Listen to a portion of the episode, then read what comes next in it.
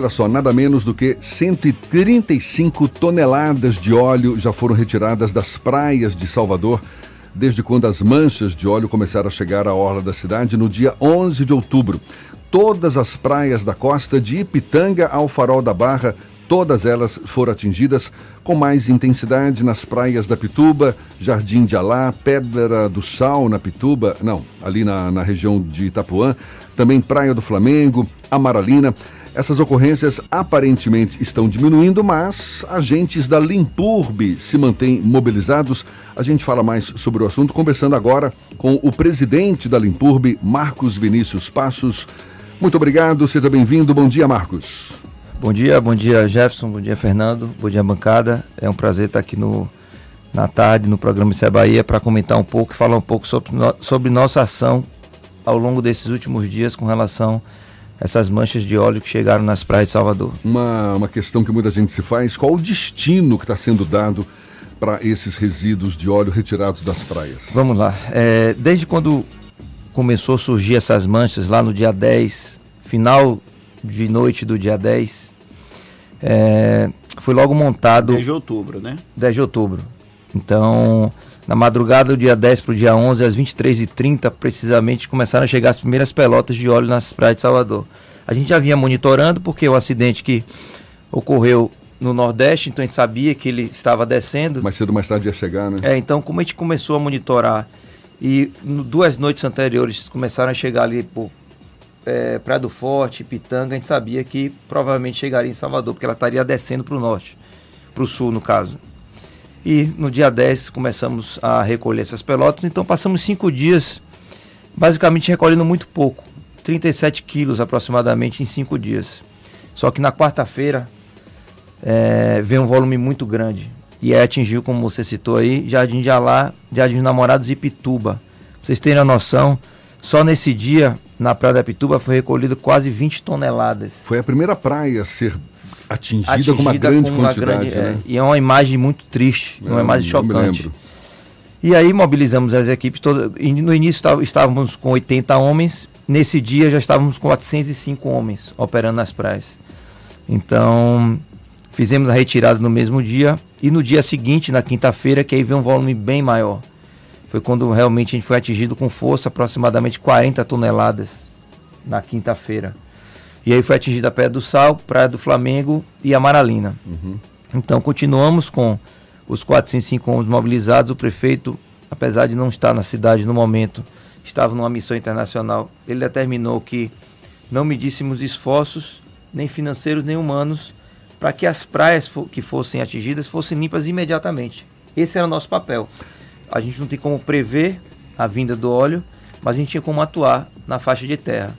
Então foi isso que a gente fez, deixando diariamente as praias próprias para o uso com relação às faixas de terra. E o destino desses Pronto, vamos lá. Aí logo que foi que aconteceu esse incidente, foi montado um comando unificado é, integrado, que participavam diversos órgãos ambientais federais e estaduais, o IBAMA, o INEMA, a Marinha, é, alguns secretários municipais, porque era um, era um assunto novo a gente estava conversando com o almirante da, da é, Silva Lima, e ele disse que não existe no protocolo da Marinha esse tipo de acidente com relação, porque a gente não sabe onde é a fonte. Então, até então, qualquer acidente que ocorria na, na costa brasileira, onde você tinha a fonte, você sabia como atuar. Esse não existe no protocolo da Marinha. Mas se para a Marinha não tem isso no protocolo, imagine para nós que somos empresa de limpeza urbana. Isso do ponto de vista de identificar a Sim. origem Pronto. desse derramamento. Pra... Agora, óleo que atinge praias, assim, isso já, já aconteceu, aconteceu, mas não em Salvador. Então também não é, não é do nosso é, cardápio, assim posso dizer, ter esse tipo de serviço. Então foi montado esse comando unificado. Nem nas, Bahia, nem nas ilhas da, da, Bahia, ilhas que pertencem a Salvador, nunca foram atingidas? Não, dessa óleo? forma não. Então é, foi montado esse comando unificado, onde o IBAMA passou para os órgãos competentes todo o protocolo de como fazer, como limpar as praias e como armazenar também. Então esse armazenamento deveria ser feito em contêineres forrado com PVC, também num piso asfáltico também que não pudesse caso tivesse alguma, é, alguma queda de partícula, ele não contaminar o solo. Então buscamos na própria Limpub, que temos um pátio grande, onde tem um piso em asfalto, é, cobrimos ele com a manta, colocamos o container e colocamos esse material lá. Então é onde está depositado esse Pronto. resíduo? E aí todo. o IBAMA, a partir desse momento, o IBAMA estaria nos informando, ou estaria recolhendo esse material. Fazia é a competência do IBAMA recolher esse material onde estava armazenado e daí levar para o destino final. Enfim, como foi uma ocorrência, acredito, lógico, devastadora, a gente está falando de 2.500 quilômetros de praia, mais de 400 municípios atingidos, nove estados do Nordeste, os nove estados atingidos, o IBAMA acho que não teve capacidade de absorver toda essa demanda. E buscou mais os, os municípios que não tinham mais condições financeiras para fazer esse recolhimento. Então, a gente, dia 23 de outubro, enviamos um ofício para o INEMA, que o INEMA que é o órgão que é responsável para informar quais são os aterros e, e, as empresas especializadas no transporte desse material. A semana passada recebemos esse retorno do ofício, então ele já indicou dois aterros aqui na região metropolitana que absorvem esse material e as empresas que fazem esse tipo de transporte. Mas são aterros que vão absorver o que exatamente? O, o óleo. Os containers? O óleo. O, o, o óleo, o óleo vai ser despejado nesses aterros? Ele tem um, todo um processamento. Existe um aterro que faz o processamento desse material. E aí, no caso, e o aterro que a gente está em contato, é, que provavelmente seja esse que seja o destino final, eles transformam isso e liberam para uma sementeira. Quais são esses aterros? É a CTR e a CETREL. Que ficam... A, a CETREL em Camaçari, e a CTR em São Sebastião do Passé. Mas que não receberam ainda esse material? Não, não é que não receberam, eles estão dispostos a receber, mas nós como órgão público não então, temos então, por enquanto, esse resíduo todo coletado ainda continua, continua em containers lá na limpeza. Armazenado de forma correta, conforme o protocolo do IBAMA. Estamos fazendo todo o trâmite legal, que é fazer uma dispensa de licitação, para poder.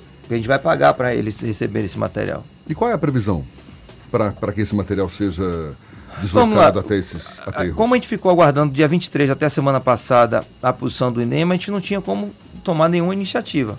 A gente precisava ter uma posição de qual aterro seria recolhido.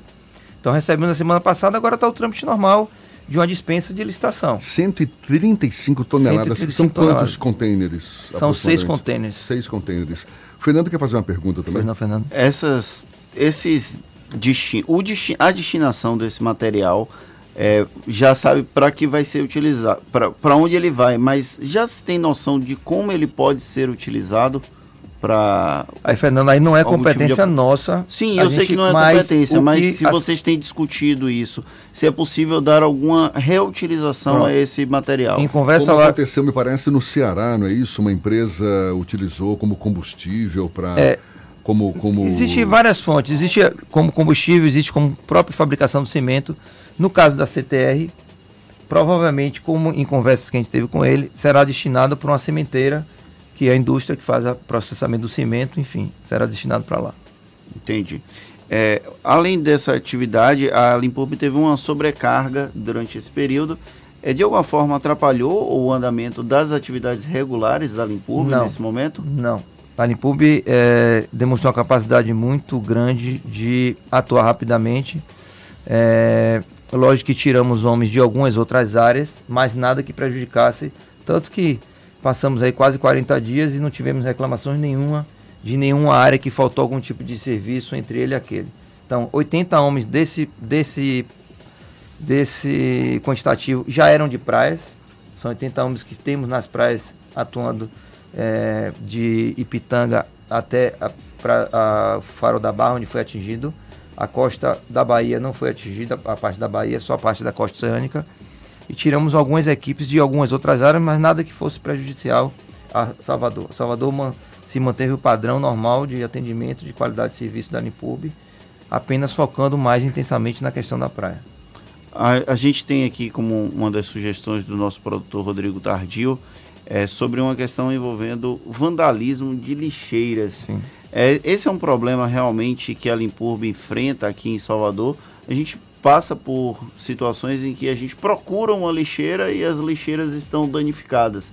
Isso é um problema que a, a empresa passa aqui na capital baiana? É, não só a empresa, mas como todo o município, né? É, a gente tem as praças que são entregues pela Prefeitura de Salvador, a gente tem a iluminação que é entregue pela Prefeitura de Salvador E para vocês terem ideia, até o ano passado eu estava como secretário da CEMOP, hoje não sei esses dados atualizados, mas só de iluminação ano passado foi recomposto 400 mil reais só de vandalismo, de roubo de cabo de iluminação. As praças, a mesma coisa. Existe um vandalismo muito grande com relação à quebra, enfim, a roubo de material da praça. As lixeiras não é também, isso não é diferente. A gente tem um prejuízo de aproximadamente 25 mil a 30 mil com lixeiras em Salvador. Durante que. Durante o um mês. Por, por mês? Por mês. Então, é, na Avenida 7, um exemplo. É, teve até uma reportagem recentemente. Um repórter passou e não encontrou. Encont e teve dificuldade de encontrar lixeiras. Há uma semana atrás a gente tinha recomposto toda a lixeira da Avenida 7. E uma semana após, parte dessas lixeiras foram roubadas, muito danificadas, tocam fogo, enfim. Infelizmente é um trabalho incessante, a gente não vai deixar de colocar as lixeiras. Existe um prejuízo para o município?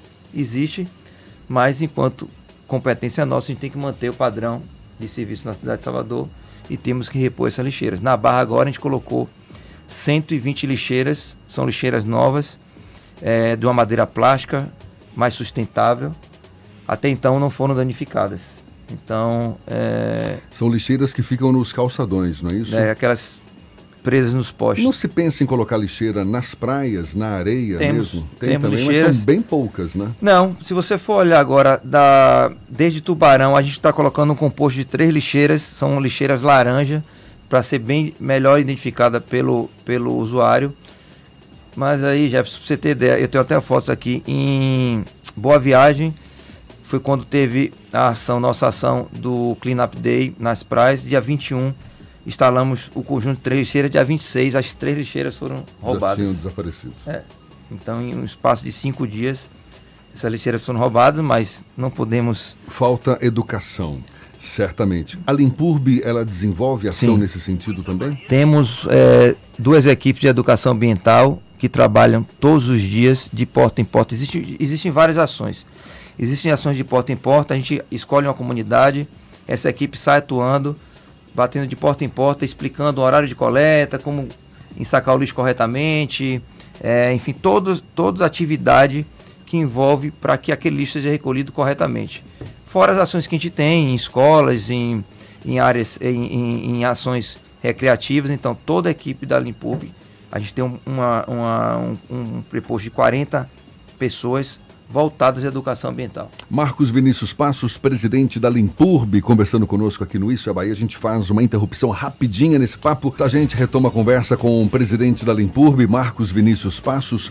Marcos, lixo, coleta de lixo, assunto que diz respeito a todos nós. Eu fico aqui imaginando o dia em que a gente vai estar circulando pela cidade sem encontrar lixo pelo caminho, pelas ruas. Eu sei que isso é uma questão de educação também.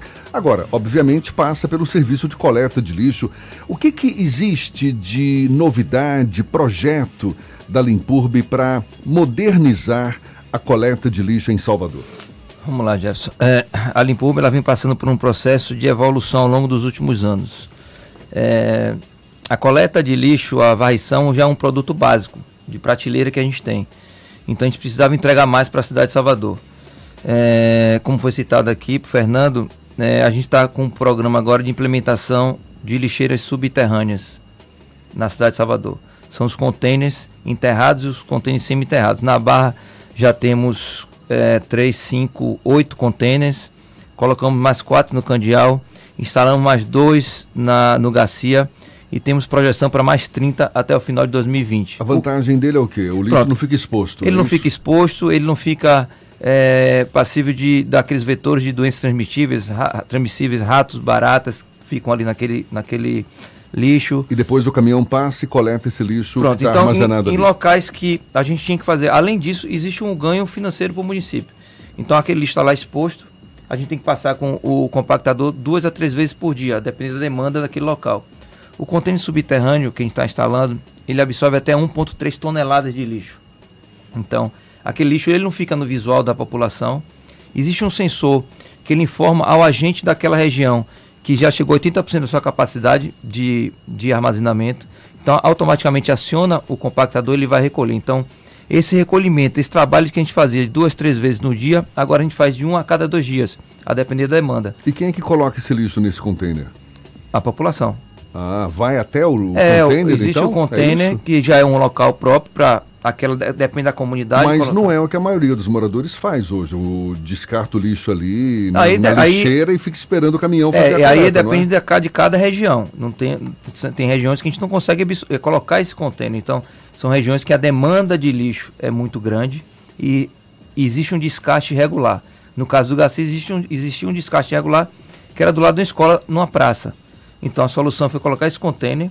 Então, aí faz parte também, como a gente conversou aqui, da cultura da população, faz parte da educação da população em saber utilizar corretamente o equipamento. Então, esse equipamento tem dado grande solução em parte para a cidade de Salvador. Mas explica só um, melhor, é, um pouco melhor. Esse container ele fica subterrâneo, é isso? É, tem o semi-enterrado e, tem... e enterrado. Ele fica com a cápsula na, no nível com as comportas. E, e, o morador, ele precisa, ele tem lá a abertura para descartar tem, o lixo, tem, é isso? Tem, então, de certa forma, ele fica exposto mesmo assim? Não, você não consegue ter, você não consegue vi, visualizar o, o, o, resíduo. Ele está numa cápsula de 3 metros do, de profundidade do não, solo. Tá certo. Entendeu? Então ele só fica só a parte da cápsula aberta onde você abre a comportazinha e coloca o lixo, mas ele fica a 3 metros de profundidade, numa cápsula fechada. E a intenção é aumentar a quantidade a gente tem, tem, tem projeto para colocar 18 contendentes na Avenida 7, na requalificação da Avenida 7, 11 na reforma da, do Curuzu e mais alguns espalhados na cidade.